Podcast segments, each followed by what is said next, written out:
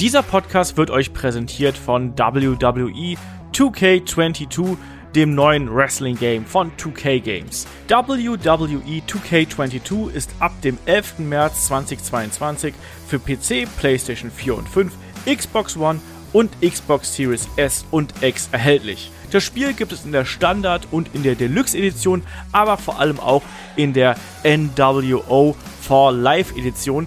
Darin unter anderem enthalten spielbare NWO-Versionen von Hollywood Hulk Hogan, Scott Hall, Kevin Nash, Six und Eric Bischoff, zwei klassische Pay-per-View Austragungsorte der WCW und das Starcade 1996 Rey Mysterio Paket mit einem klassischen Ray als Spielcharakter. Olaf, die NWO hat so viel großartige Momente kreiert. An welchen Moment erinnerst du dich ganz besonders? Da gibt es natürlich einige Momente, an die man sich erinnern könnte. Zum Beispiel das Debüt von Scott Hall bei WCW Nitro. Oder was ich ganz besonders im Gedächtnis habe, ist natürlich auch der Bash at the Beach 1996. Und da dann nochmal der Turn von Hulk Hogan hin zu Hollywood Hogan. Das war, glaube ich, was ganz Besonderes. Und danach war die Wrestling-Welt ja auch nie wieder dieselbe, oder Shaggy? Nee, das war sie tatsächlich nicht. Und das war ein wirklich neuer Beginn einer neuen Ära. Genau das. Und in diesem Sinne wünsche ich euch viel Spaß bei WWE 2K22 und vor allem auch bei unserem Podcast zu den besten und den schlechtesten Momenten der New World Order. Viel Spaß dabei.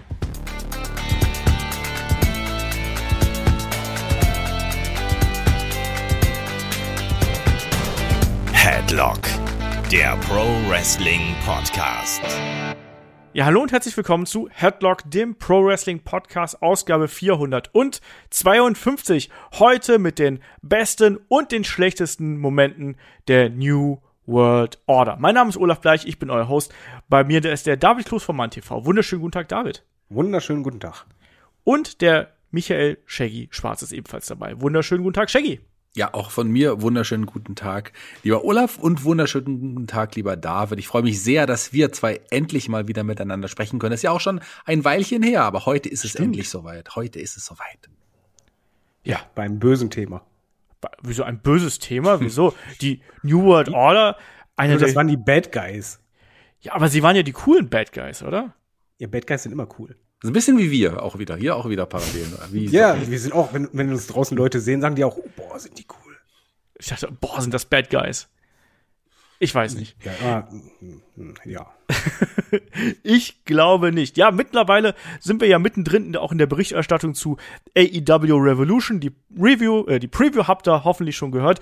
Die Review erscheint dann zeitnah am kommenden Wochenende. Außerdem in der kommenden Woche auch dann auf unserem Patreon Steady Kanal ähm, No Holds Barred und ein Fokus zum Split der Rockers. Da sind Shaggy und ich dann auch wieder zugegen. Aber heute geht's mal zurück in die alten WCW-Gefilde mitten hinein in den Monday Night War. Wir widmen uns den besten und den schlechtesten Momenten der New World Order. Und erstmal was Grundsätzliches. Wir unterteilen das ein bisschen in die WCW-Zeit, in die WWF-Zeit. Wir fangen mit der WCW-Zeit an und wir machen es immer abwechselnd. Guter Moment, schlechter Moment, guter Moment, schlechter Moment.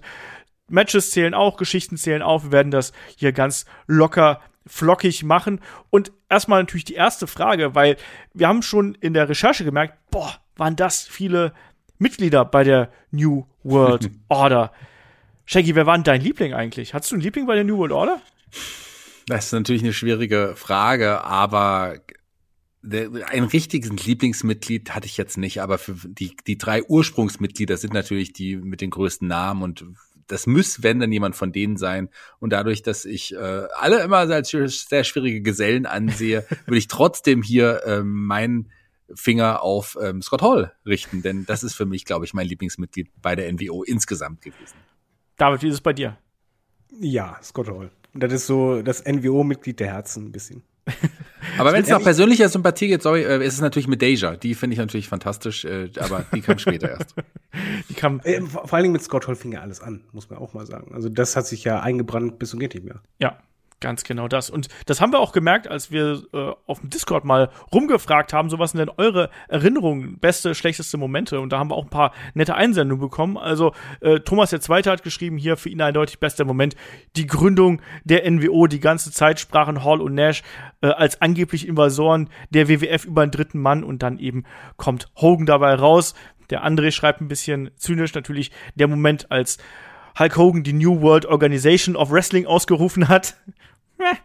Und äh, schlechte Momente schreibt der André zum Beispiel, ja, der Sold Out Pay-Per-View damals. Auch das war Oh, ganz ja. grauenhaft. Aber äh, er hebt dann auch noch mal die Geschichte um Sting und Hogan vorbei, auch wenn der endgültige Blow-Off da natürlich bei Starcade 97, hatten wir zuletzt ja auch in der Classic Review, nicht ganz so geil gewesen ist. Und der Chris ergänzt das dann noch, naja, fürchterlich wurde es eigentlich alles ab Mitte 1998. Der Split in Wolfpack, Black and White und äh, B-Team und alles, das war dann schon ein bisschen wüst. Aber ich würde sagen, wir fangen einfach an und wir haben nee, ja nee, gerade nee, nee, nee, nee, nee, nee, nee. Okay. Du musst noch sagen, was so dein Lieblingsmember ist. Ich hätte auch Scott Hall genannt. Ich hätte auch Scott Hall genannt. Ich habe äh, längere Zeit drüber nachgedacht und ich habe dann auch festgestellt, dass ich so einen klassischen Liebling, also so nach dem Motto, da feiere ich jedes Match, was äh, von ihm stattfindet, hatte ich da tatsächlich auch nicht. Da waren nicht meine absoluten Lieblingswrestler dabei und selbst Bret Hart, der ja lange Zeit einer meiner Lieblinge gewesen ist, dann natürlich bei der NWO 2000 vielleicht nicht unbedingt so das absolut beste Aushängeschild für diese ganze Geschichte. Naja. Das stimmt. Ja, dann würde ich sagen, fangen wir doch einfach mal vorne an. Also ich glaube, wir können uns darauf einigen, einer der größten und besten Momente natürlich das Debüt oder das erste Auftauchen von Scott Hall damals bei der WCW. Da haben wir ja auch schon diverse Male in Podcasts drüber gesprochen, als er dann einfach zum Ring gekommen ist und ja, äh, Steve Dahl und der Mauler, glaube ich, waren im Ring und die haben sich einfach verzogen und dann David diese legendäre Ansprache damals. Also ich weiß, da waren wir, äh, wir haben schon diverse Mal über Stables gesprochen, aber bis heute ist das, glaube ich, eine der legendärsten Reden bei der Begründung eines Stables, die man äh, sich so aussuchen kann. Und vor allen Dingen mit am intelligentesten umgesetzt. Dass du halt allein schon halt die Promo nutzt. Er hat ja mit seinem Weather Ramon Akzent ein bisschen gesprochen. Aber er hat halt nie seinen Namen gesagt. Er hat auch nie WWF gesagt. Das muss man auch dazu sagen. Dadurch wirkte das irgendwie für mich noch realer. Dass er halt sagt, ja, ihr, wisst, wer ich bin, ihr wisst, wo ich herkomme. Und das war damals ein Schock. Ich meine, du hattest jetzt nicht tausend Infos über das Internet und ja, da die Geschichte, da die Geschichte, sondern das fühlte sich sehr echt an. Und das war ein großartiger Moment im, als Wrestling-Fan, den man, glaube ich, nicht so schnell vergessen wird. Und eigentlich ge- ist es nicht nur ein Moment, sondern die ganze Anfangszeit. Das war so spannend. Du wusstest nicht, was passiert hier gerade. Kommt es wirklich zu diesem großen Krieg zwischen WWF und WCW oder was ist das eigentlich? Shaggy, ich habe da heute noch drüber nachgedacht. Wir sprechen heutzutage ganz viel über die Forbidden Door. Damals kannten wir die Forbidden Door noch nicht. Äh, Wir hatten noch keine Dirt Sheets so richtig, außer dem Wrestling-Telegramm vielleicht. Aber du hattest nicht diese ständige News-Beschallung mit irgendwelchen Gerüchten und äh, Backstage-Infos. War das so das Erste, was man so als Forbidden Door vielleicht bezeichnen konnte, auch wenn es nicht wirklich dasselbe ist? Ja, es, es geht schon so ein bisschen doch in die Richtung, weil es wurde ja auch so dargestellt. Ähm, ähm, der David hat es ja gerade auch richtig nochmal gesagt. Das war schon eine verbotene Tür gefühlt, die zwar jetzt nicht äh, von Seiten der WWE geöffnet wurde, aber doch schon von der Seiten der WCW selber. Also das ist schon so eine klassische, wie ich finde, Forbidden Door. Damit hat keiner gerechnet, dieser Moment. Gut, man hatte auch mit dem Mauler, ähm, Olaf, wer ist das übrigens? Einer von den Beverly Oder Brothers. welcher? Es ist Der Gute. äh, Blake Beverly. Es ist Blake Beverly, Olaf, der Yes. sonst immer die Beverly Brothers verwechselt. Und Yes. Steve Doll war ja auch ein ehemaliger WWEler, der ja als Steven Dunn well, wunderbaren Team Well Dunn auch aktiv war. E egal. Jedenfalls, hier wurde die Tür geöffnet und ein, und jemand, der wirklich ein Star auch war bei der WWF, kam hier und das war schon gefühlt eine Forbidden Door. Also, war, wenn nicht das, war es dann. Also das war übrigens am äh, 27. Mai 1996 in der Episode von WCW Nitro. Die haben wir auch schon mal bei Head to Head besprochen. Also wer da noch mal reinhören möchte, könnt ihr das natürlich auch gerne tun. Und ich glaube, jetzt direkt wieder zu negativen Sachen zu springen, ist ein bisschen schwierig. Shaggy, schließt du dich David an? So gerade diese Anfangsphase, da ist ja noch mehr passiert. Dann ist ja ähm, der nächste größere Name aufgetaucht mit Kevin Nash und dann haben die beiden ja schon angedeutet, ja, da ist noch ein dritter Mann dabei, aber wir sagen nicht, wer es ist. Und es gab ja dann auch schon zum Beispiel diese Gegenüberstellung mit Eric Bischoff beim Great American Bash, wo Eric Bischoff gesagt hat, so jetzt sag doch mal, sag doch mal, wer ist denn das, wer ist denn das? Und die beiden haben ihn dann durch die Stage gepowerbombt. Ja, das war, das war auch ein verrückter Moment. Ich mochte die Anfangsphase sehr, die ja auch wirklich äh, jede Woche dann für, für sehr viel Spannung geboten hat. Das, ihr habt gesagt, Scott Hall kam zuerst, dann angekündigt, er ist hier ein großer Mann, aber der hat noch einen anderen Big Man dabei, der noch größer ist. Und dann gingen ja auch äh, die Gerüchte los. Wer könnte es sein? Wer ist es? Ähm, war ja auch klar für die, die die Dirt Sheets damals so ein bisschen verfolgt haben. Die gab es ja, das Wrestling Telegram äh, zum Beispiel hast du genannt, dass es Kevin Nash sein wird. Aber trotzdem war der Moment groß, als dann Scott Hall am Kommentatorenpult war es ja, glaube ich, stand und dann plötzlich plötzlich dann Kevin Nash hinter den Kommentatoren noch aufgetaucht ist und sich da präsentieren durfte. Das waren Woche für Woche spannende Momente und auch dann, als das Team immer größer wurde, also die Anfangsphase ist äh, sicherlich das die beste Phase der NWO gewesen. Ich finde vor allen Dingen, noch bevor Hulk Hogan dazu kam, fand ich die Umsetzung richtig gut. Das war das, was mir am meisten gefallen hat. Es, mein Anfang saßen beide halt im, im, Publikum mit den Karten, ihr könnt mich nicht raus, ihr könnt uns nicht rauswerfen. Ähm, später war es ja auch so, die sind ja auch mal mit Baseballschlägern dann zum Ring gegangen und äh, die, die ganzen WCW-Wrestler, die haben sich ja gegen die gestellt. Du hast ja das Gefühl gehabt, wegen hier ist das ein ganzes Roster und das ist wirklich so ein bisschen so eine Kriegserklärung. Und dieses äh, ganze Roster stellt sich gegen dich und beziehungsweise du gegen die und du bist eine Gefahr und selbst die Polizei muss einschreiten und so. Das fühlte sich so real an. Das war ja auch eines der ja, erzählerischen Mittel, die Eric Bischoff hier vornehmlich eingesetzt hat, ne, dass er da auch immer wieder so getan hat, als ob das echt wäre und deswegen auch immer Polizei dabei. Ich fand es auch interessant, dass gerade auch in dieser Anfangsphase wir kannten natürlich auch sehr oft so Chicken Shit Heels, auch aus heutiger Sicht noch, ne? Aber dann hast du eben Hall und Nash, die dann kackdreist einfach dahin kommen und auch ganz klar die Aggressoren sind, egal wie viele Leute ihnen da gegenüberstehen, ne? Und sich dann über die lustig machen, ne? Hier die, die alten Herren hier und ich weiß nicht was, ne? Die Big Boys, kommt doch her, wir zeigen euch mal, wer die Big Boys sind. Also, die Anfangsphase war genial und das war natürlich dann noch abgeschlossen mit dem Bash at the Beach 1996 und dann eben dem Turn von Hulk Hogan hin zu Hollywood Hogan. Und ich glaube, da haben wir auch schon mal ein Match of the Week zugemacht. Wir haben das auch schon mal sehr weit ausgewalzt. Aber diese ganze Anfangsphase war schlichtweg fantastisch, Shaggy, oder? Also ich, ich liebe das und ich, ich merke jetzt noch, wie ich da wieder drin bin, allein wenn ich drüber spreche, weil da war es auch so, da wolltest du jede Woche sehen, was da passiert. Was richten sie als nächstes an? Wie präsentieren die sich? Gibt es eine Enthüllung oder was auch immer? Und das wolltest du jede Woche sehen. Du wolltest es jede Woche haben. Ja, weil es so was Neues war, weil es so etwas war, was noch nie da gewesen ist. Zwei Leute, die man sehr gut kannte, äh, aus anderer, aus einer anderen Liga, aus der anderen großen Liga, äh, waren plötzlich da und es war überhaupt nicht klar, warum sind die da? Was machen die, was richten die an und dass sich dann auch so nach und nach die WCW ja zusammen äh, auch die Heels und Faces quasi zusammengearbeitet haben, um die Invasoren hier zu bekämpfen. Das war was ganz, ganz Großes. Und das war gerade, ihr habt es jetzt schon mehrfach und ich habe es auch schon gesagt, in der Anfangsphase einfach, das war der Einschaltgrund. Man hat eingeschaltet, um zu wissen, wie geht's mit, mit den, mit den Jungs weiter? Was, was passiert da? Was hat man vor? Weil es so spannend einfach war. Niemand wusste, was passieren wird. Es, es war ja auch Zeitgeist ohne Ende. Das ist ja Grunde genommen Generation X mäßig, wo du halt sagst, wen möchtest du erreichen? Okay, junge Erwachsene und was wollen die machen? Die möchten rebellieren. Und zwar gegen die Obrigkeit, gegen die Ordnung und so weiter. Und dann sind da welche, die haben das ja gemacht. Die, das waren die Bad Guys und die haben halt gegen alles rebelliert. Ihr setzt die Regeln, wir zerstören die. Genauso wie halt Banalität, aber ich fand das damals so cool mit den Graffiti. Mhm. Wo die einfach damit angefangen haben. Das war einfach so destruktiv, aber dadurch fandest du das als Jugendlicher so gut und so cool. Ja, auch dass Hogan dann, als er den Titel geholt hat, bei Hawkwild, meine ich, war das ja, ähm, dass er, dass er dann den Belt besprüht hat. Ähm, das war natürlich auch so ein Affront eigentlich. Und sind wir ehrlich, eigentlich war Hogan schon damals nicht mehr cool, aber durch diesen Charakterwechsel hin, da ist er auf einmal wieder interessant geworden. Also ich war nach wie vor kein Riesenfan, muss ich dazu sagen, bin ich auch bis heute nicht. Aber das war halt eben schon so eine Geste, die man bis dato zumindest im US-Mainstream so noch nicht gesehen hat, hat perfekt dazu gepasst. Und auch die gesamte Inszenierung, die man dann eben ja, gehabt hat, das will ich auch noch als ähm, großes Plus da noch mit reinschmeißen hier. Diese ganze, äh, diese ganzen Advertisements, die man gehabt hat, diese Werbeblöcke, ne? Äh, this, this commercial has been paid for by the New World Order. Und dann hast du eben diese Schwarz-Weiß-Geschichten gehabt und die Musik dazu. Und die, die Handkamera, ganz, ganz wichtig. Ja. Weil genau. sonst war immer statische Kamera und dann kommen die und die haben die ganze Zeit diese Handkamera von uns ist eigentlich alles egal, wir sind eh cool. Und das hatte so ein bisschen MTV-Vibes. Das stimmt.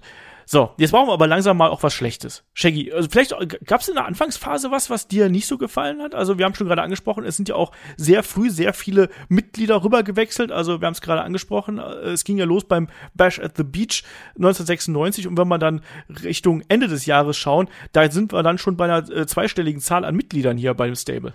Ja, das äh, ist eine der Sachen, die mir natürlich nicht gefallen haben. Und gerade so äh, bei den Anfangsmitgliedern, da habe ich tatsächlich so ein bisschen auch äh, gedacht, warum muss das eigentlich nicht sein? Ich meine jetzt nicht die ersten drei, ich meine auch nicht Teddy Biassi, der auch irgendwie hingepasst hat, der ja auch nicht so lange Teil der NWO war, aber der ja ähm, schon einige Monate bei der NWO verbracht hat. Ich rede natürlich von, von dem Giant, der als erstes quasi internes Mitglied damals ähm, September 96 zu NWO gewechselt ist, obwohl er vorher im Vorfeld ja wirklich auch eine äh, ne, ne Fehde mit Hogan hatte und der ja auch der World Champion war, der auch den Gürtel verloren hatte und sich ja auch gegen die NWO gestellt hat, jetzt plötzlich da als Mitglied. Das hat für mich zu dem Zeitpunkt, weil es ja sonst auch wirklich nur ehemalige WWEler waren, überhaupt nicht gepasst. Das ist so, das ist in der Anfangsphase so eine Sache, die ich einfach nicht mochte.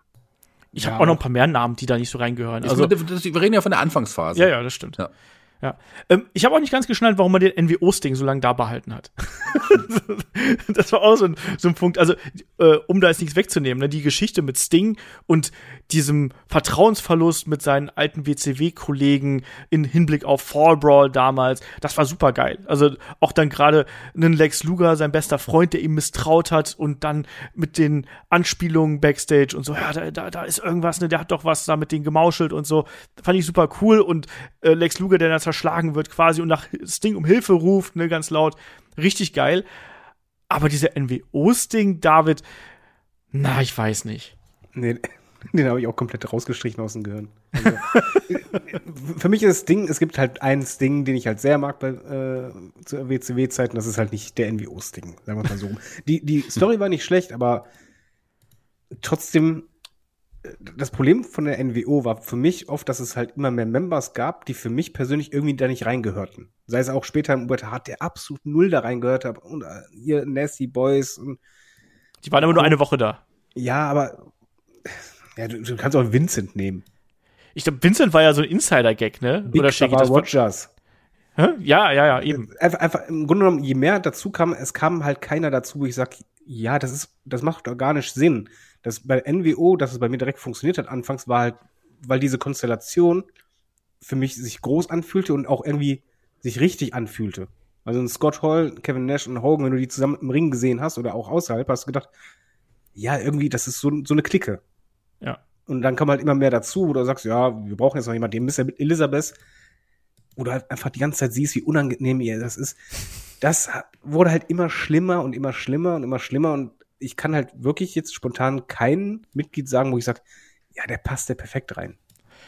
Ich glaube, das war eben auch ein Problem. Man hat natürlich dann damit immer wieder versucht, so Schockmomente zu kreieren, aber im Endeffekt hat es dann eher das Gegenteil bewirkt, nämlich war es eigentlich der Faktor, dass es dann irgendwann zu viel gewesen ist und es hat dann das ganze Konzept verwässert und irgendwann war ja gefühlt jeder Teil der New World Order und vor, vor allen Dingen, vor allen Dingen, Entschuldigung fürs ins Wort fallen, mal wieder. Ähm, es macht ja vor allen Dingen das Konzept von der NWO kaputt. Weil die NWO ist ja eigentlich ein kleiner Trupp äh, von Guerillakämpfern, sagen wir einfach mal, die kackensdreist sind und halt gegen die große Übermacht sich stellen und die halt zerstören und destruktiv handeln.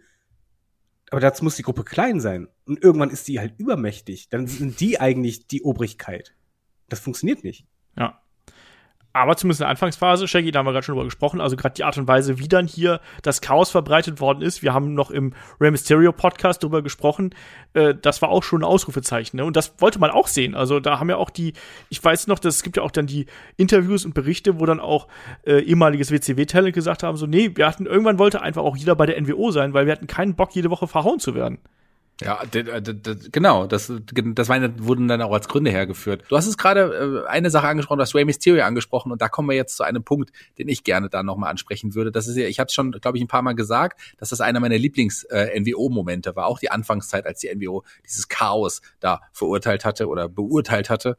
Als, äh, als äh, im Ring war ein Match, ist ein Six-Man-Tag-Team-Match, Jimmy Hart kommt zum Ring gelaufen, ähm, unterbricht dieses Match, sagt, wir brauchen Hilfe. Die Wrestler brechen das Match ab, dann schaltet man Backstage, sieht, wie äh, wie äh, Scott Hall, Kevin Nash da mit Baseballschlägern stehen. Auf dem Boden liegt ein ähm, ein Buff Bagwell, ein An Anderson liegt da, Scotty Wicks kommt hinzu und dann dieser Moment, als Way aus dem ja aus dem äh, Truck, aus dem Container aus dem Trailer rausgekommen ist, auf von, dem, von der Treppe auf Kevin Nash gesprungen, den aufgefangen hat und dann wie so ein Dartpfeil in diesen Container geworfen hat. Das war auch ein richtig, richtig geiler Moment. Ja. Das, äh, wenn wir noch bei positiven Momenten sind, ich kann jetzt schon vorwegnehmen, das Lustige ist halt, dieses Zerstörerische, das war halt anfangs so cool, aber alle anderen positiven Momente, die dann anschließend noch kommen, für mich persönlich, waren eigentlich immer so, dass ein Einzelner sich gegen diese große Übermacht MWO gestellt hat. Ja. Einen Punkt habe ich noch, den ich hier noch rausstellen möchte. Also klar, dieses ganze Chaos, das wollte man damals auch sehen. Das war halt genau das, was man haben wollte. Und man wollte, also ich weiß noch, ich habe damals dieses Gefühl gehabt, also eigentlich war man ja so ich war damals Team WCW, ich fand aber trotzdem die NWO cool und man hat schon fast immer gebibbert, so was, was geschieht denn jetzt, was machen die als nächstes? Und diese Erwartungshaltung, die war eben damals auch da und man hat natürlich dem Ganzen noch die Krone aufgesetzt, sprichwörtlich, als dann damals auch ein Eric Bischoff, der wurde ja dann von Rowdy Roddy Piper damals enttarnt, wenn ihr euch daran erinnert, dass der auch zur NWO übergelaufen ist. Und nach dem Motto, oh mein Gott, wenn jetzt der Boss auch da drüben ist, ne? nicht nur, dass wir schon einen korrupten Referee haben und andere äh, hochrangige Namen hier, ist es auch auf einmal Eric Bischoff noch dabei.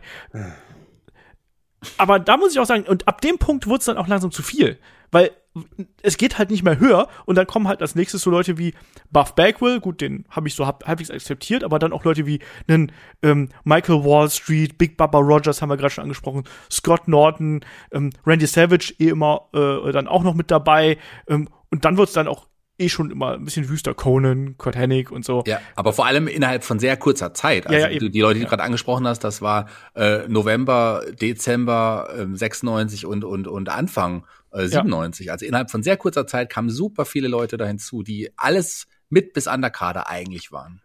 Ja. ja, und es macht auch keinen Sinn mehr. Also in dem Moment, wenn Eric Bischoff dazukommt, du hast als NWO, sagst ja, ich will die neue Ordnung, äh, ich will im Grunde genommen die, die Company zerstören und wenn dann der Boss dahinter steckt, macht das keinen Sinn. Also es, es macht einfach in dem Moment keinen Sinn mehr, dass ja. halt der Boss sagt, ich zerstöre meine eigene Firma. Nee, und in dem Moment wurde es halt einfach auch ein bisschen nervig und was du halt richtig sagst, es kam halt immer mehr in kurzer Zeit hinzu und man hat einfach gemerkt, man hatte gar keine Idee außerhalb von wow, XY ist es bei NWO. Man wusste halt nicht, was daraus entsteht. Ja. Irgendwann hatte so halt einfach nur noch, ja, man muss bei der NWO sein, weil es cool und äh, diesen einen Pop-Moment, den man dann hat, aber dann liefen die Leute halt nur noch mit und du hast die eigentlich gar nicht mehr gesehen. Also klar, du hast die schon gesehen, wenn dann 30 Leute rauskamen, aber die standen halt irgendwo im Hintergrund und das hat einfach keinerlei Bedeutung mehr für dich. Ich hatte dann auch irgendwann das Problem, dass ich die Showstruktur von WCW Nitro und auch gerade die, die Monologe von Eric Bischoff gehasst habe.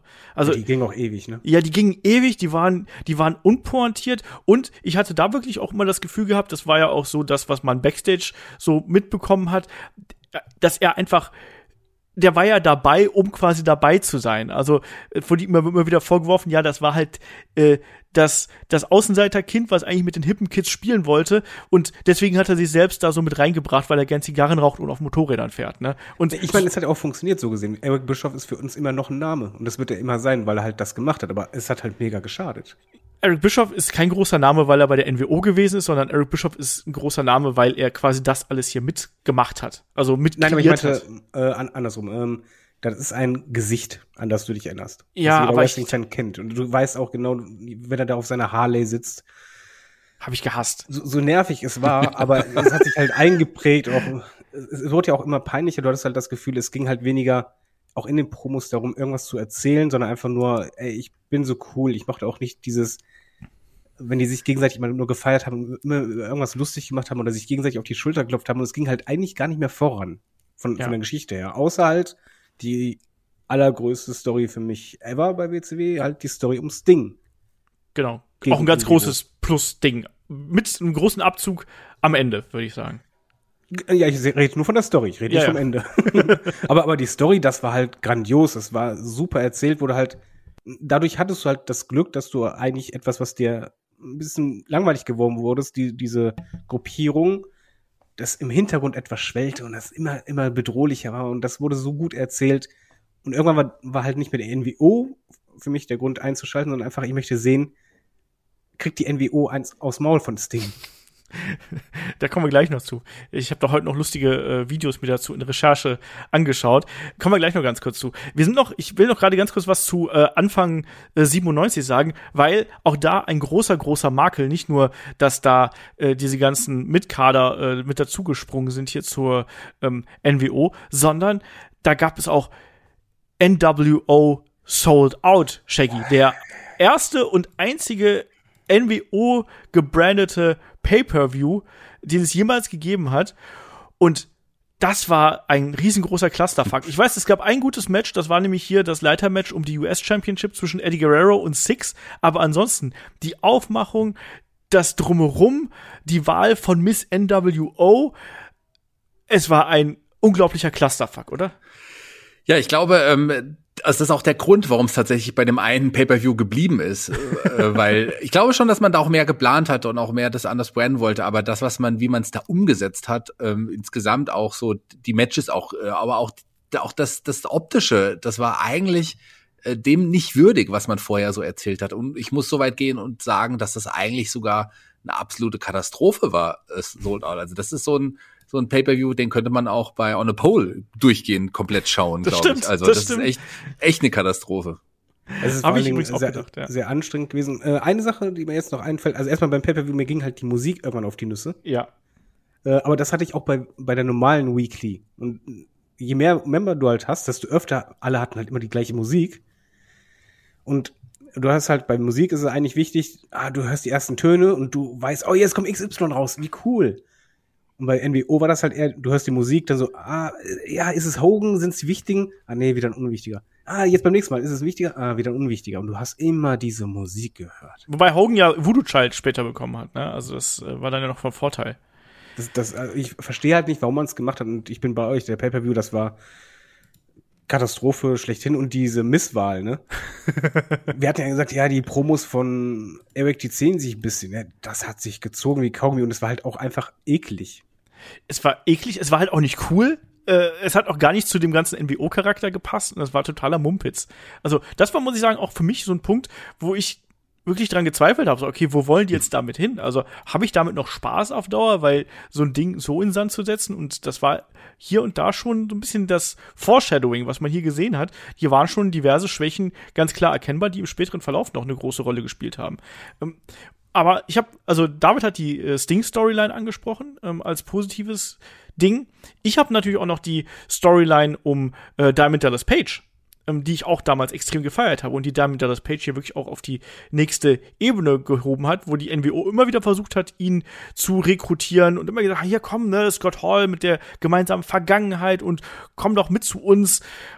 Ja, und dann äh, wirkte es äh, eines Tages so, als würde Diamond Dallas Page überlaufen, aber dann ist es doch nicht so und er, er, er zieht zwar das, das Shirt über und verpasst dann aber Scott Hall und Diamond Cutter, verschwindet ins Publikum zu einem enormen Pop und die Crowd geht ape shit und ich weiß noch, wie ich damals Gänsehaut gehabt habe. Deswegen, das habe ich dann geliebt und natürlich auch bei Diamond Dallas Page die Feder auch gegen den Macho Man, muss man ja auch nochmal ansprechen. Auch das war richtig gut. Ja, also bin aber dabei David, weil das Ding ist natürlich dann schon, dass man immer wieder so einzelne Talents hat, die man gegen die NWO gesetzt hat, wo gute Stories rausgekommen sind, aber drumherum, gerade je weiter die ganze Geschichte voranschreitet, wird es dann auch immer sehr viel schwieriger. Deswegen, ich glaube, jetzt, wenn wir so 97, 97, 98 sind, David, dann wird es auch langsam ein bisschen schwieriger, oder? Ähm, ja, ich weiß es allerdings nicht genau von terminlich, äh, welcher Zeitraum das ist. Ist das jetzt der Zeitraum mit Goldberg? Goldberg war noch? 98. Ja, du hast gesagt 97, 98. Ja, ist ja okay. Ich sag Dann nehme ich halt jetzt mal Goldberg. Du, du hast halt einfach, da muss man sagen, hat WCW richtig viel richtig gemacht, äh, weil einfach du hast Goldberg aufgebaut, der hatte immer mehr Siege, immer mehr Siege. Und dann hattest du halt dieses absolute Dream-Match, äh, weil ja, er war ein Einzelgänger, wie, wieder halt. Die Stories funktionierten, weil halt eben nicht angeschlossen bei w, äh, NWO, sondern halt, dass du gesagt hast, ich stelle mich gegen NWO. Dann hast du halt den Hulk Hogan, den Titelträger und eigentlich ein Match, was du als Pay-Per-View raushauen musst. Man hat es nicht als Pay-Per-View rausgehauen, man hat es im Georgia Dome äh, als Weekly veranstaltet. Mit fantastischer Einschaltquote und dann halt diese ja, Fackelübergabe quasi gemacht. Super. Man hat es nur anschließend komplett eingerissen. Aus der Fackel wurde ein Laser-Taser oder wie auch immer man das ja, genau. nennen soll, ja, so ein Taser. Aber ich, ich äh, find, fand es schon äh, legitim und richtig, das quasi als äh, Georgia Dome als Main Event äh, zu präsentieren. Klar hätte das auch ein. Aber nicht als Weekly, meine ich. Ja, aber man wollte ja auch den jo äh, Georgia Dome quasi der, der Heimatstadt auch so ein bisschen was zurückgeben und auch hier was Großes bringen. Also das finde ich schon in Ordnung, dass man das da gemacht hat. Hätte natürlich auch ein Starcade Main Event sein können. Aber nach der Sting-Geschichte bei Starcade dachte man sich auch, ach, warum, warum, warum alles bei Starcade? Wir brauchen kein Geld. Ganz genau. Die bis, bis zum Titelgewinn war die Goldberg-Geschichte auch wirklich sehr, sehr gut erzählt. Genau, und du hast da genau gewusst, man hat keine Idee, wie es weitergeht. Ja, gut, man hatte da eine Idee. Ähm, das ging dann. ne? Das war nämlich dann bei, bei Starcade im Dezember. Also generell Starcade kein guter Event für äh, NWO-Storylines, für abschließende Angles. Wir haben im äh, Dezember 1997 natürlich die Geschichte mit äh, Sting und Hogan gehabt. Wie gesagt, die Geschichte von Sting. Ich habe mir heute noch mal das Go-Home-Segment von äh, dem Main-Event von Starcade 97 angeschaut. Und da äh, geht's ja auch mit Bret Hart zugange. Bret Hart ist gerade frisch von der WCW, äh, von der WWF rübergekommen nach dem Montreal Screwjob und Hogan präsentiert Bret Hart hier als sein Guy. So, ja, hier, der kommt mit der Limousine raus und bleibt dann so im Aufgang stehen und dann siehst du, dass oben über dem Entrance steht dann Sting und Sting äh, Salzt sich dann rüber. Genau, auch das, aber vor allem, äh, er hat auch noch ein äh, Geschenk hinterlassen und dann packt Hogan dieses Geschenk aus und dann ist da ein, ein Wachskopf von ihm selbst drin.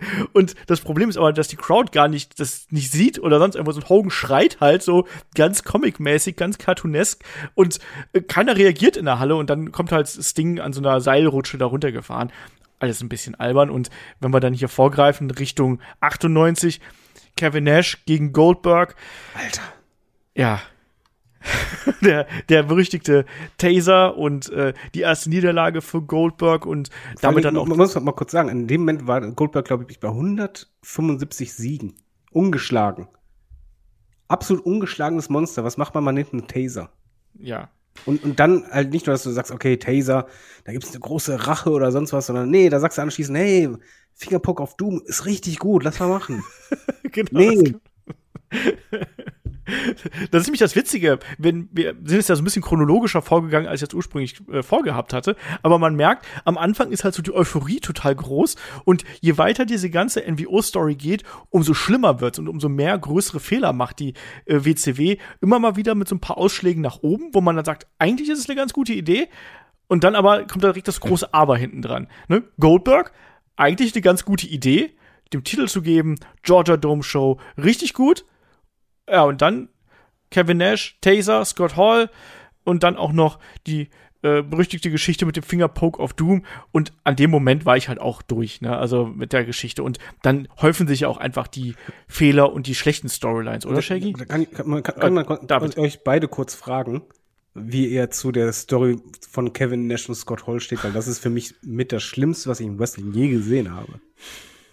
Also es ist ja sowieso so, dass man äh, solche Sachen äh, hat die WWE hat ja auch ähnlich mit mit Hawk äh, von Legion of Doom auch mal eine Zeit gemacht, dass man solche privaten Probleme hier äh, rübergebracht hat ins Wrestling. Aber dadurch, dass die Wrestler ja äh, weiterhin mit diesen privaten Problemen auch zu kämpfen hatten, ist das tatsächlich eine sehr sehr schwierige Geschichte. Ich fand das nicht gut. Ich fand das sogar ja, ich würde fast sogar das Wort abscheulich in den Mund nehmen und kann David da, äh, Davids Meinung da absolut unterstreichen. Ich finde, sowas gehört da einfach nicht hin und das war ich sag mal einfach nur so, nicht gut.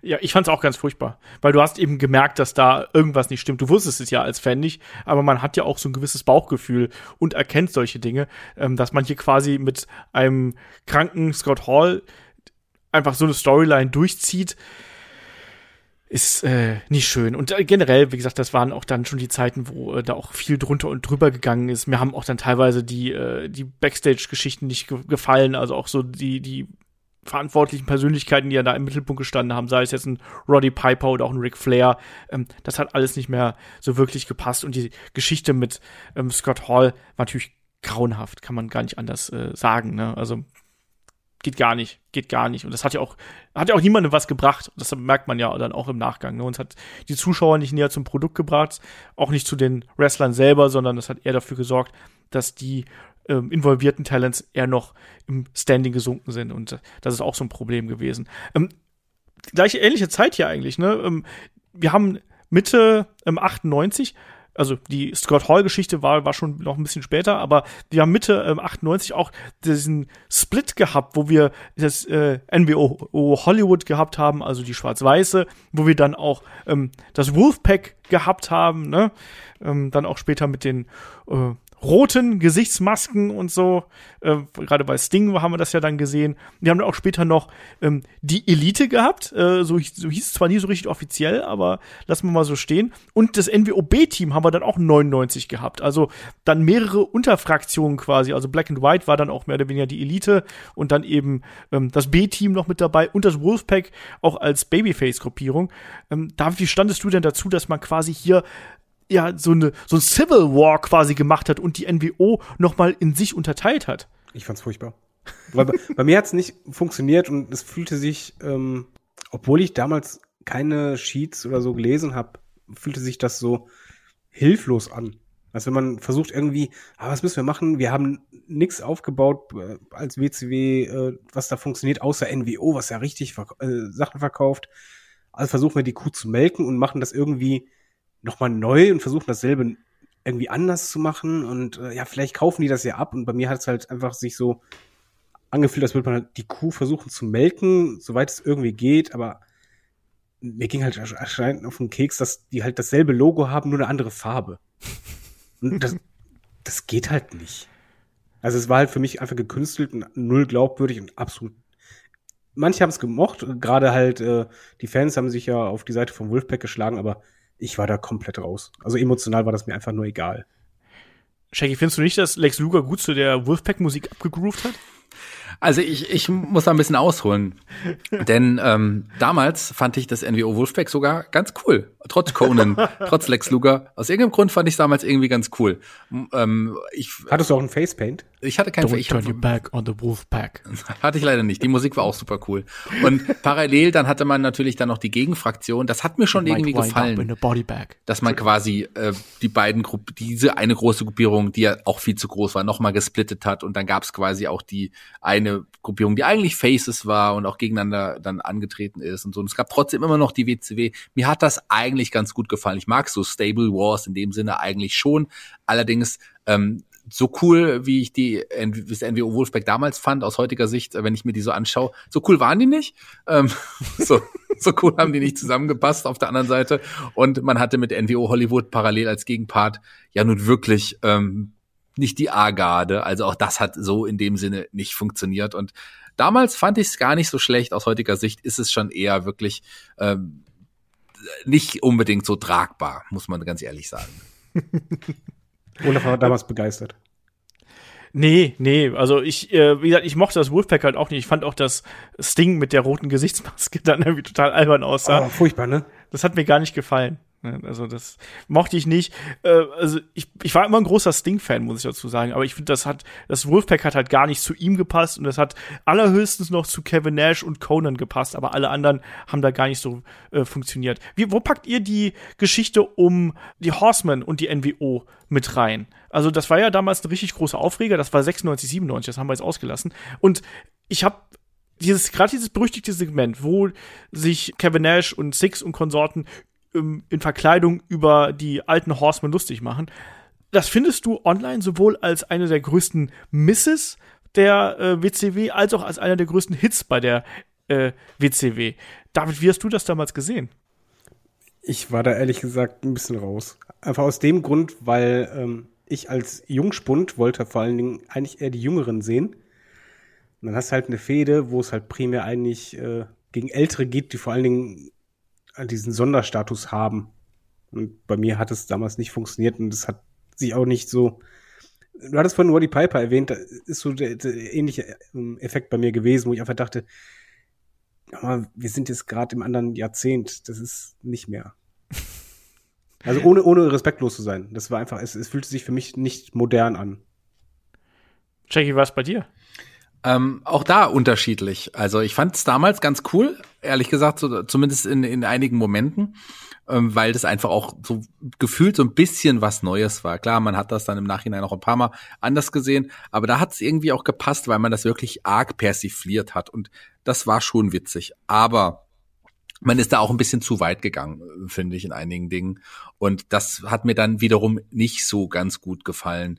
Und auch, weil man es ja wirklich man hat sich ja auch wirklich über die, über die, ja, Horsemen so ein bisschen auch lustig gemacht. Aber nicht so, dass es irgendwie, irgendwie wirklich so lustig war, sondern einfach zu, es auch zu tief ging, Und, und das hat mir einfach so nicht gefallen. Deswegen kann ich auch absolut verstehen, dass man das dass man beiden Seiten der Münze sehen muss, wirklich das Positive und das Negative. Und deswegen ist es ja auch wirklich so umstritten, diese, dieses Segment. Also ganz klar, ich äh, bin da irgendwo in der Mitte.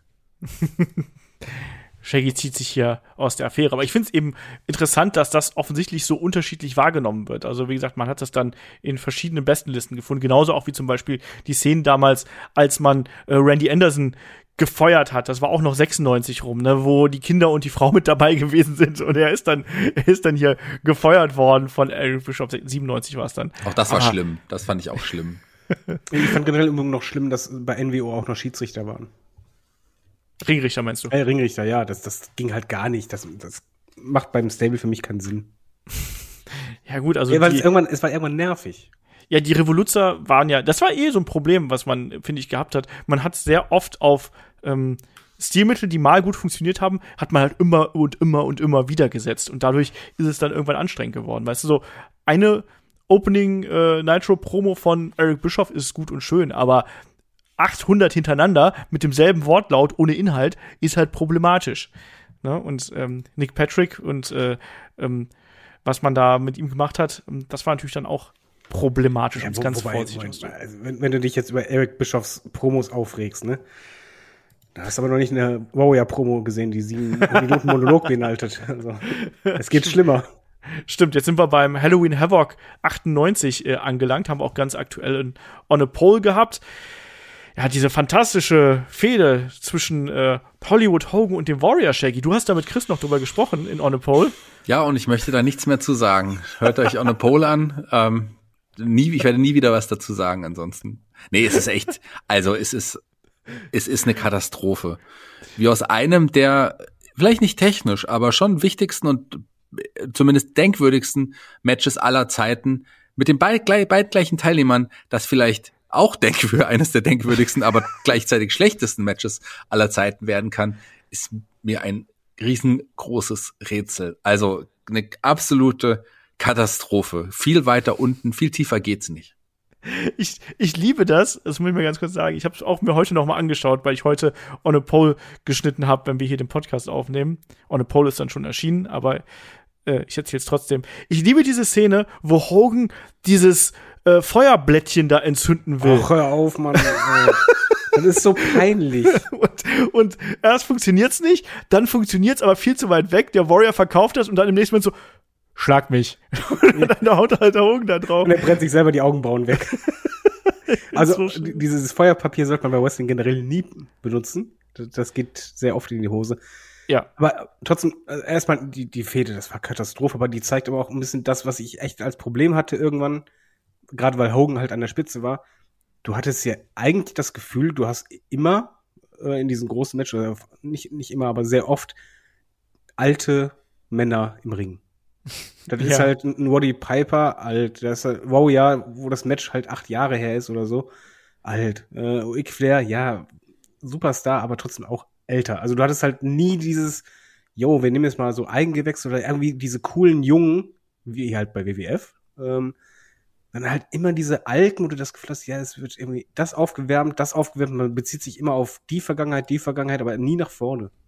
Ja, bin ich komplett bei dir. Das war dann auch irgendwann, hat sich dann ja auch totgelaufen. Auch mit den verschiedenen Gruppierungen, mit den Zerwürfnissen da drin. Also auch das NWO-B-Team fand ich halt auch nicht mehr lustig. Das ist ja eigentlich sowas für Shaggy, ne? Ich meine, Shaggy war ein großer Fan der Blue World Order, aber äh, B-Team-Shirt hast du nicht gehabt, oder? Nee, äh, äh, das hatte ich nicht. Das hatte ich zum Glück nicht. Ich hatte auch kein äh, andersfarbiges Shirt. Ich hatte auch kein rotfarbiges Shirt. Ich hatte aber ein Original-NWO-Shirt, das muss ich sagen. Ich hatte auch kein silbernes NWO-Shirt. Oh, die hatten damals viele, ne? Ja die hatten viele und das ist voll witzig. Man trifft heutzutage immer noch manchmal Leute mit einem NWO-Shirt, was ich mich dann immer sehr erfreut und ich spreche die Leute tatsächlich auch drauf an und das ist immer ganz schön.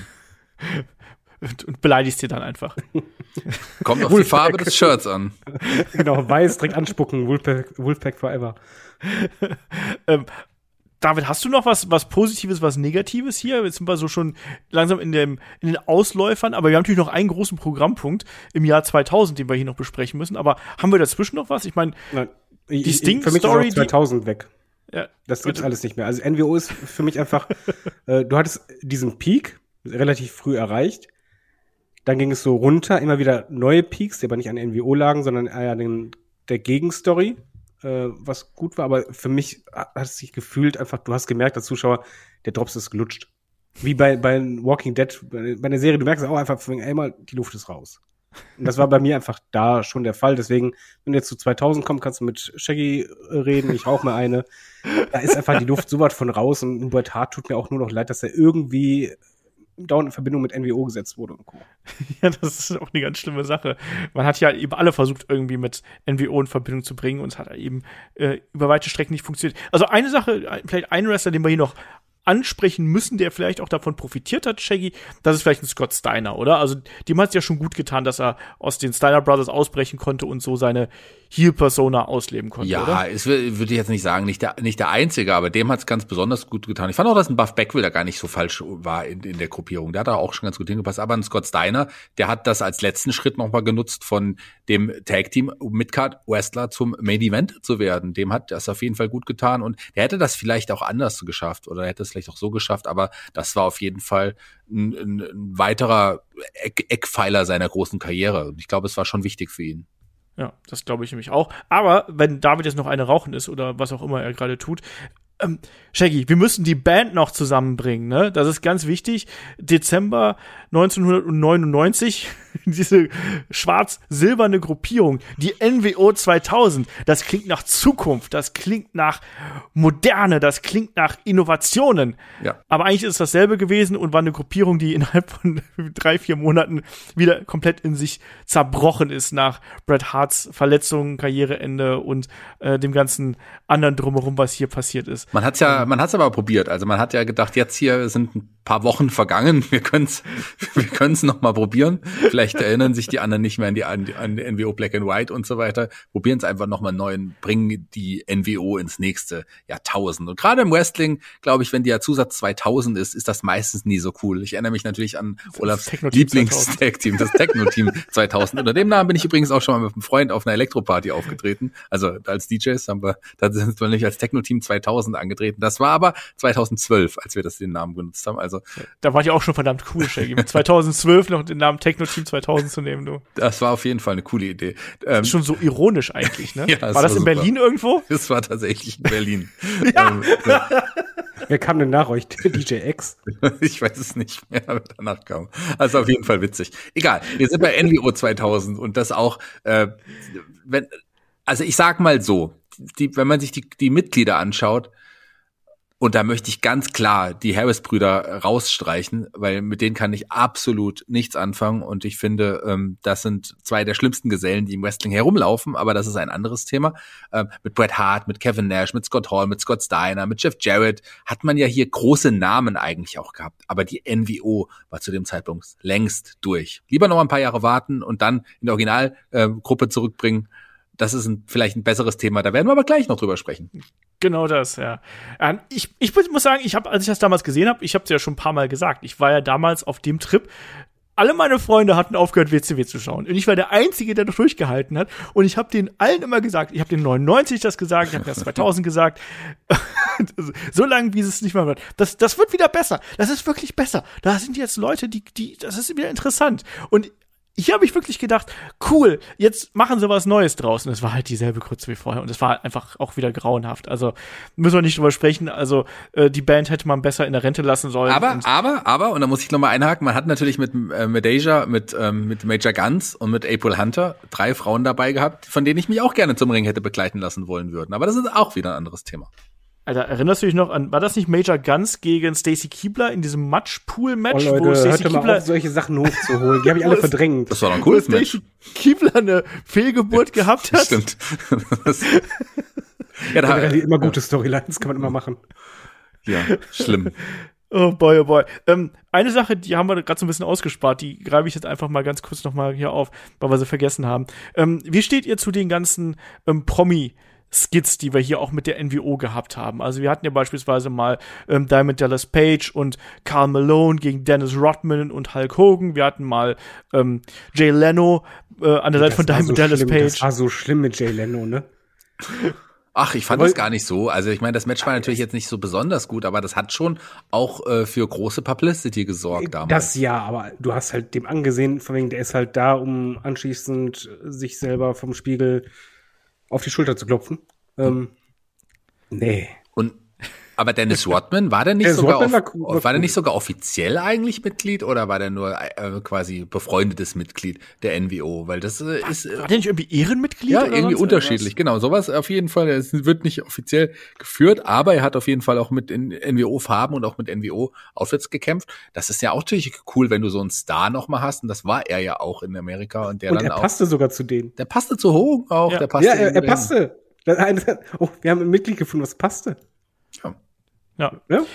Also Dennis Rodman konnte ich auch noch mit leben. Ich fand ihn zwar auch damals grauenvoll, muss ich dazu sagen, aber äh, eigentlich hat der ganz gut da noch funktioniert, aber äh, es, es ist wie immer mit Promis im äh, Wrestling natürlich, ne? Also das machst du eher für die Aufmerksamkeit und nicht für die Matchqualität und hier war es dann so ähnlich, aber Dennis Rodman hat ja zumindest längere Zeit äh, da verweilt und hat ja auch mehrere Matches bestritten. Mit dem kann ich leben. Und das war auch damals ein großer Deal, gerade ähm, äh, mit, mit äh, Karl Malone auch in der Verbindung. Das war ja auch damals ein großer Skandal, also nicht Skandal, aber es war ja damals eine große Geschichte, dass quasi zwei Basketballer, ich meine, da war doch, war da nicht die NBA im Streik und deswegen sind die beiden, hatten die beiden quasi Zeit und sind rübergekommen es und war so. zumindest so, dass die vorher hatten die halt in den Finals, trafen die beiden Teams mal aufeinander. Genau. Und die beiden Ja. Wrestler. Und deswegen passte das. Das war eh eine Rivalität, die äh, echt war. Bei Karl Malone muss man auch mal sagen, der hat sich wirklich Mühe gegeben. Ja. Also da hattest du halt das Gefühl, ja, die, die beiden haben auch wirklich Bock. Aber man muss tatsächlich trotzdem noch mal, wir haben sie nur ganz kurz am Rande erwähnt, die NWO Japan noch mal ansprechen, weil das ist ja eine Gru Gruppe, die ta jetzt tatsächlich äh, längere Zeit existiert hat, auch unterschiedlich mal als Face, mal als Heel und auch viele Wrestler dabei waren, die beispielsweise nie in Amerika mit der NWO aufgetreten sind. Einige von denen, wie jetzt ein ein ein ähm, äh, Masero Chono, ähm, der oder ein Quaid Muta, die waren ja auch tatsächlich mal in, in Amerika zu sehen. Aber andere äh, Wrestler, wie jetzt beispielsweise ähm, äh, unter anderem ein ein Goto oder ein O'Hara oder auch ein Big Titan, die waren nie tatsächlich Teil der NWO in, in äh, Amerika, aber in, die NWO in Japan hat auch gut funktioniert. Auch da hat man ja immer mal wieder ein paar Wrestler rübergeholt, auch so jemand wie Michael Wallstreet, den ihr gerade angesprochen habt, der war ja tatsächlich zeitweise nur bei NWO ähm, Japan auch dort aktiv. Also den, den gab es ja auch dann nur so und und und das ist, fand ich schon eine interessante Sache, dass es man oder NWO Sting, der ja lange dann nicht mehr bei der WCW war, aber trotzdem in Japan noch äh, bei der NWO gekämpft. Also solche Leute hat man da einfach auch dazugeholt und ich finde, das hat eine Zeit auch ganz gut funktioniert. Ja, also das war schon okay, aber ich bin, muss sagen, also MWO Japan habe ich damals ehrlich gesagt auch gar nicht so viel verfolgt. Das habe ich so beiläufig mitbekommen. Natürlich die größte Zeit vom Great Muta war natürlich dann später beim Dark Carnival, ne, an der Seite von Vampiro. Das stimmt. Das ist auch nicht zu vergessen, das ist richtig. Ja, aber Shaggy, du hast ja gerade schon angedeutet, also ähm, nach 2001, die WCW wurde gekauft, das ganze Kapitel wurde geschlossen, auch ohne die NWO, die hat am Ende auch keine Rolle mehr gespielt, aber man hatte noch den Plan gehabt, die WWF brauchte natürlich noch neues Talent und frische Storylines im Hinblick auf WrestleMania 18. Und da hat sich Vince McMahon im Vorfeld gedacht, Mensch, holen wir doch Hogan, holen wir doch Scott Hall, holen wir doch Kevin Nash zurück. Damals ein großer, ich sag's mal, Aufrüttler im Lockerroom, also das Talent da war nicht besonders begeistert. Hat sich aber dann relativ schnell gegeben, auch weil die Storyline natürlich nicht so lange gehalten hat. Aber Shaggy, wie siehst du denn hier die Rückkehr der NWO damals? Die ist ja dann bei ähm, No Way Out 2002, auch da passende NWO, haha, ähm, debütiert. Die Ankündigung gab es schon vorher. Warst du damals heiß drauf? Wie fandst du die Umsetzung? Ist das ein Fail oder ist das ein Hit? Ja, also das ist das ist tatsächlich gar nicht so leicht zu beantworten, weil natürlich ist es äh, aus heutiger Sicht ein Fail.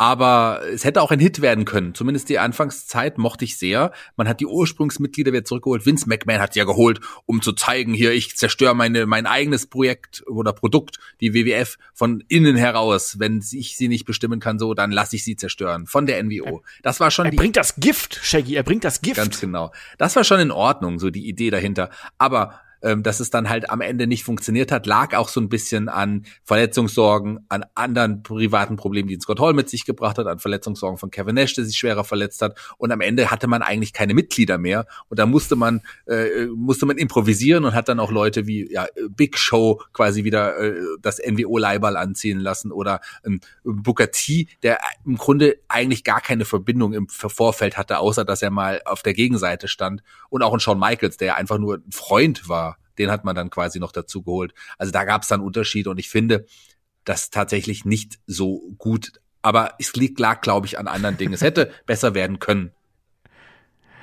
Ich, also ich verbinde mit dieser Zeit was positive Aspekte angeht, zwei Geschichten. Das ist zum einen die Story ähm, im Hinblick auf Hogan gegen The Rock bei WrestleMania.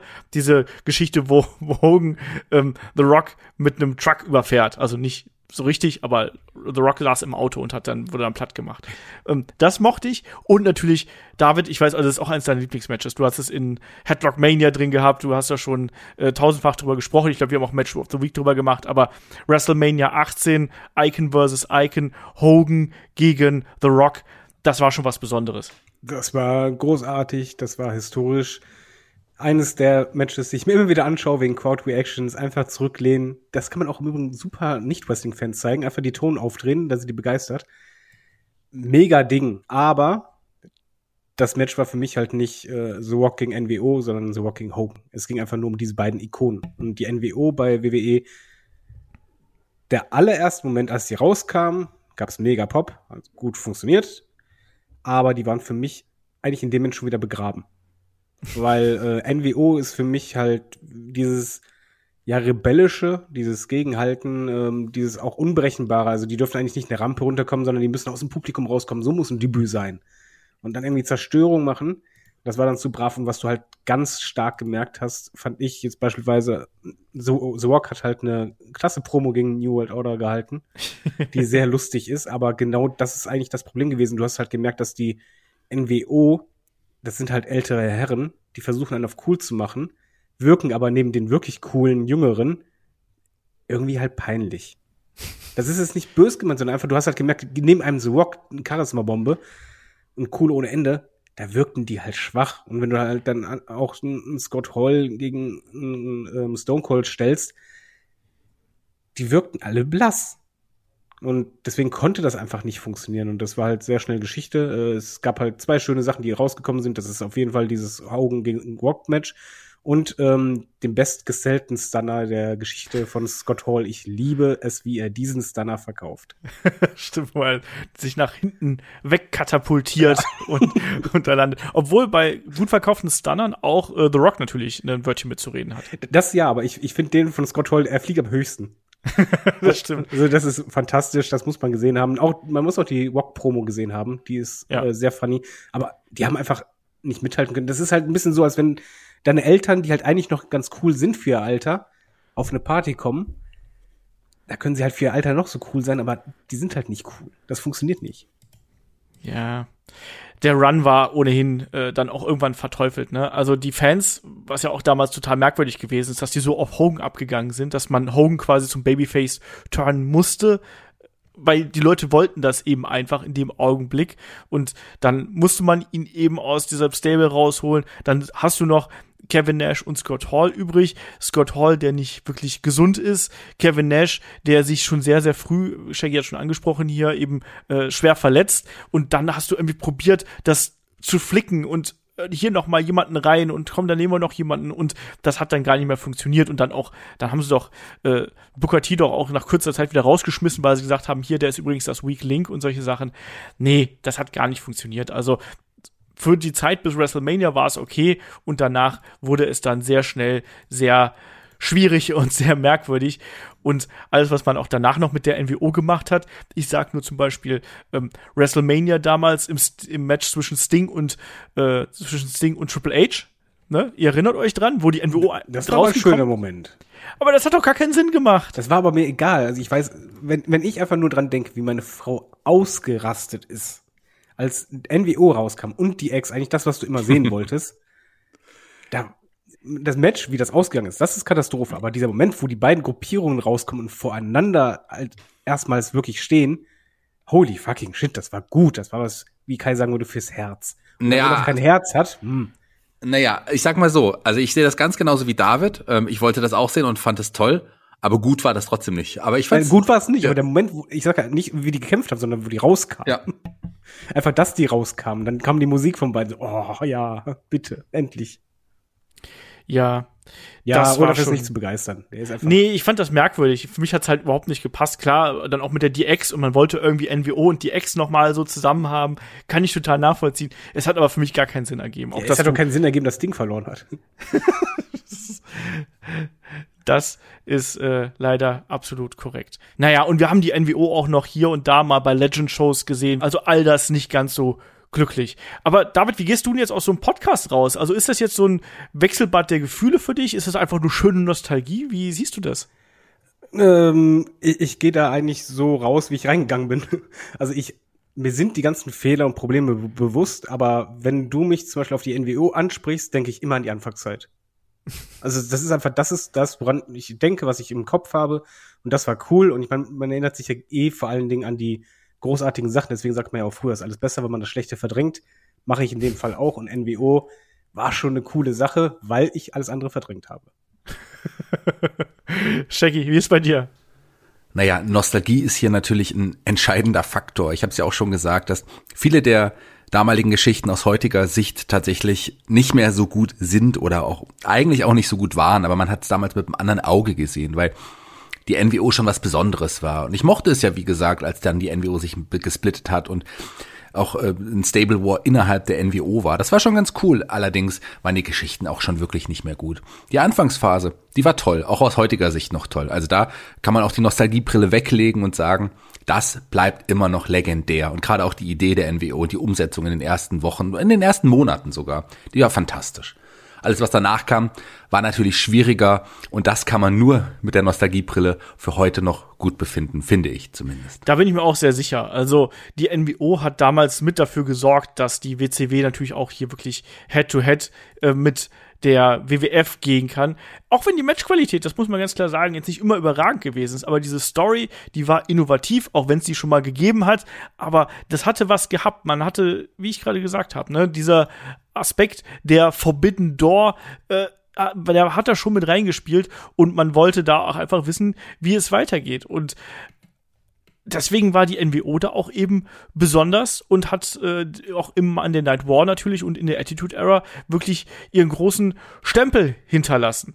Und also das muss man auch live miterlebt haben, glaube ich. Ich glaube, wenn man dabei gewesen ist, dann war das noch mal ein deutlich größeres Ausrufezeichen, als wenn man das jetzt nachempfindet. Äh, das war schon was Besonderes. Ähm, David, möchtest du noch abschließend was sagen? Nein. Shaggy, möchtest du abschließend noch was sagen? When you're in the NWO, you're in the NWO for life. auch das. Schaut euch ruhig noch mal ein paar ältere Matches an. Also, wir haben es gerade gesagt, WrestleMania 18, auch wenn es natürlich aus der WWF ähm, NWO-Zeit gewesen ist. Also Icon vs. Icon sollte man sehen. Ich finde auch, dass man sich gerade den Main Event von Bash at the Beach 96 noch mal hervorragend anschauen kann. Gerade im Hinblick auf die Reaktionen, die es dann auch danach gegeben hat. Hogan gegen Goldberg im Georgia Dome, WCW Nitro am 6. Juli 1998 sollte man sich auch angucken.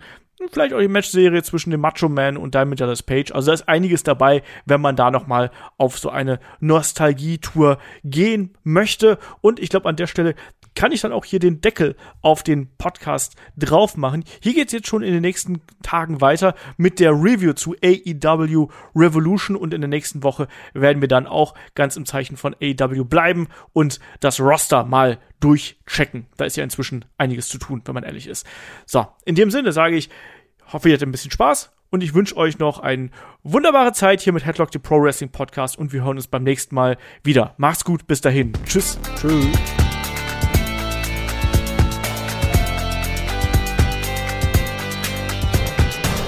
Headlock, der Pro Wrestling Podcast.